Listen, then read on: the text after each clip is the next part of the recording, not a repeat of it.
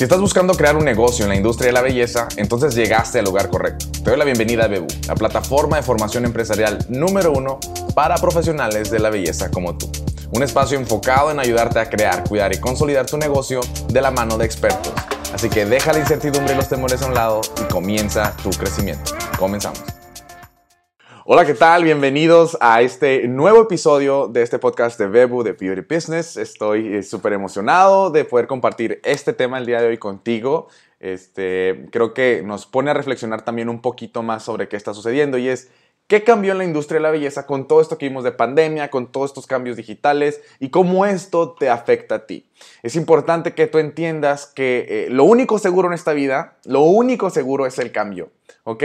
Personas que nos aferramos a la, constante ¿no? de la vida, son personas que viven en una ilusión.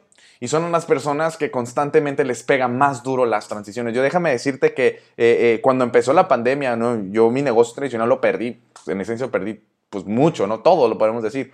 Pero a los meses me levanté con algo muchísimo más grande. ¿Por qué? Porque me apalanqué, me apoyé en la transición en las que estaba. Eso fue una de las situaciones que sucedió en mi vida.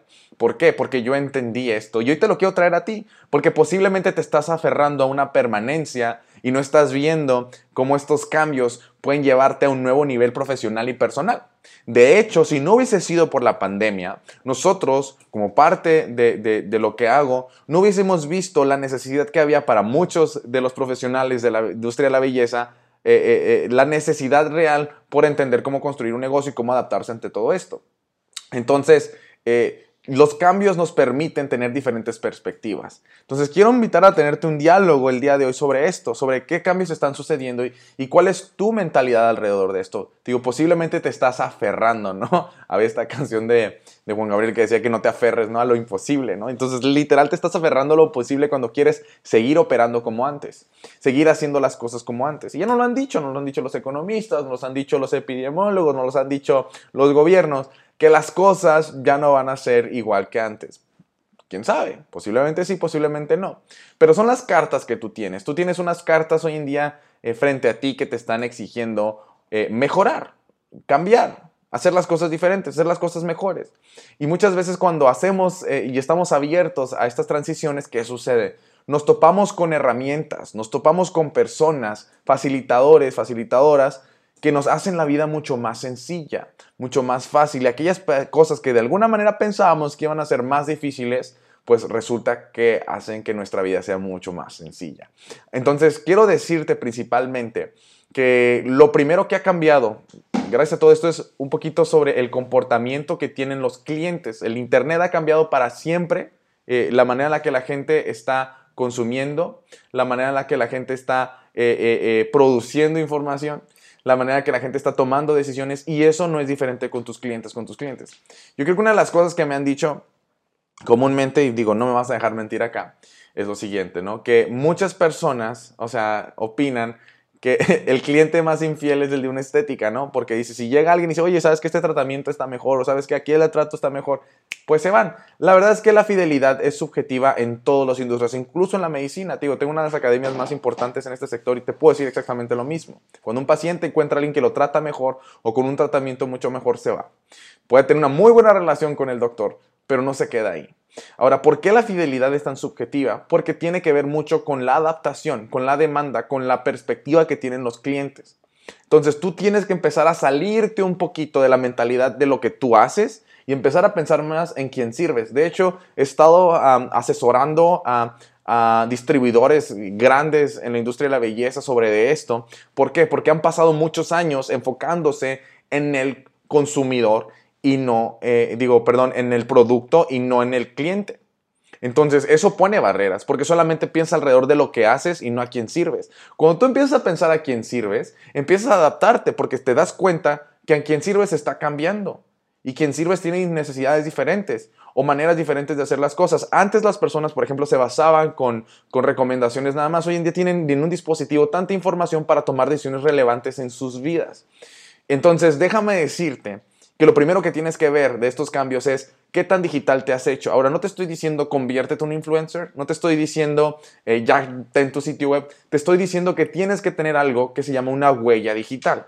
O sea, tú tienes que poder estar ahí arriba, tú tienes que poder estar en plataformas digitales efectivamente, tienes que poder estar allá generando valor a las personas a las quienes tú quieres servir. No puedes esperar que vengan a ti.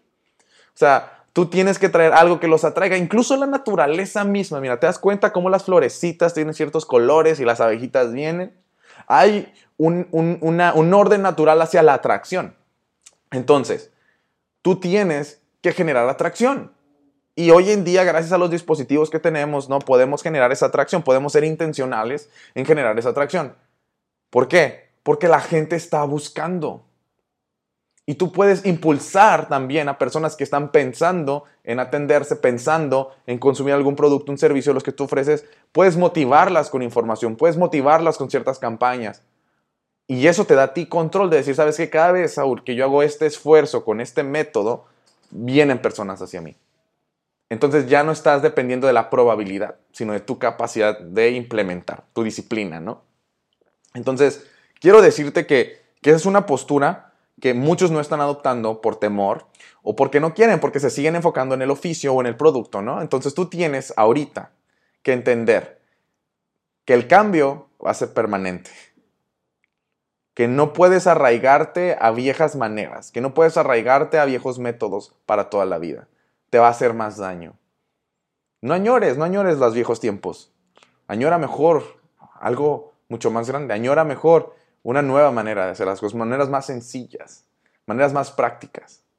Y dentro de esas cosas son las que vemos acá, son las cosas que enseñamos en Bebo, son las cosas que em, empujamos a que, a que se reinventen a ustedes, que se redescubran, que vean qué habilidades están ahí, qué, qué, qué, recursos están ahí que no has implementado, que no has usado, que cambien muchísimo tu perspectiva de ver lo que tú haces.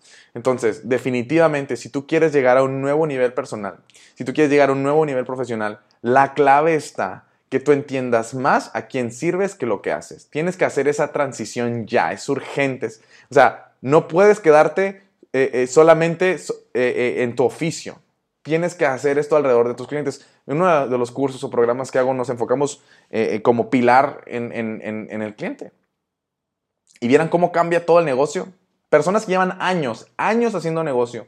Transiciones como estas de las que te acabo de comentar, con, ciertas estrategias que les, que les que les generamos y les implementamos, les cambia para siempre la manera de hacer su negocio. Les hace más sentido, los libera. Porque muchas de las preguntas es, ¿cómo vendo más mis servicios? ¿Cómo vendo más este producto? No, les digo, ¿a quién está sirviendo? ¿Cómo le está sirviendo? ¿Quién es esa persona a la que tú quieres venderle? Y la conversación tiene que ser hacia esa persona, no hacia su producto. Y todo cambia, el mensaje cambia, las estrategias cambian, el servicio cambia. Eh, porque tiene tanto que ver a quién sirves y no qué haces.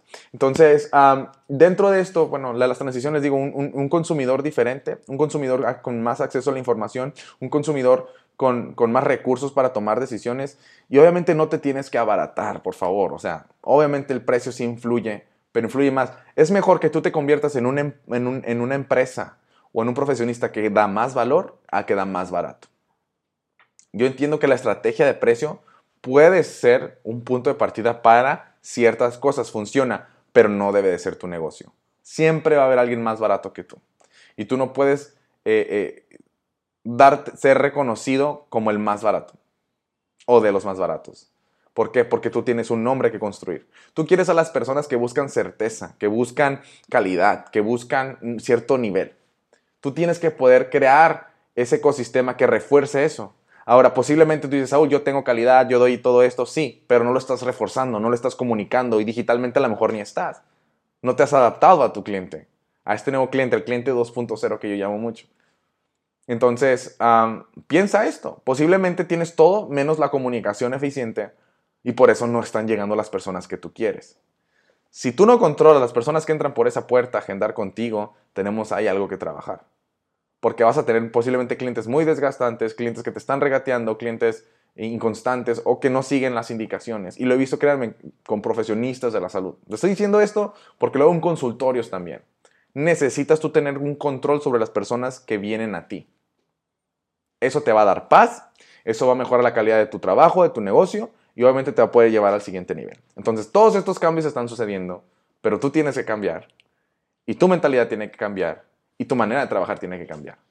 Si tú no cambias, como todo está cambiando, te estás aferrando a algo que te va a hacer más daño que beneficio. ¿Ok? Sin más, muchísimas gracias. Esta fue la sesión del día de hoy. Espero tus comentarios. Me interesaría mucho saber qué piensas sobre todo esto. ¿Cuál es tu duda? ¿Cuál ha sido tu mayor reto en este proceso? Este, etiquétanos, obviamente, este, en nuestras redes sociales para poder um, leerte. Es algo que nos encanta. Y bueno, si no te has registrado a la comunidad de Bebo, ve a bebo.cc y regístrate y tenemos un regalo para ti que seguramente te va a encantar. ¿Ok? Muchas gracias y nos vemos en la próxima sesión. Chao, chao. Muchísimas gracias por escucharnos, esperamos haber sumado valor a tu vida. Recuerda etiquetarnos con tu opinión ya que nos encanta leerte. Y si aún no eres parte de la comunidad de Beauty Pros, ve a bebu.cc y regístrate. Es totalmente gratis y tenemos un regalo para ti. Sin más, muchísimas gracias, que tengas un excelente día y nos vemos en nuestra próxima sesión.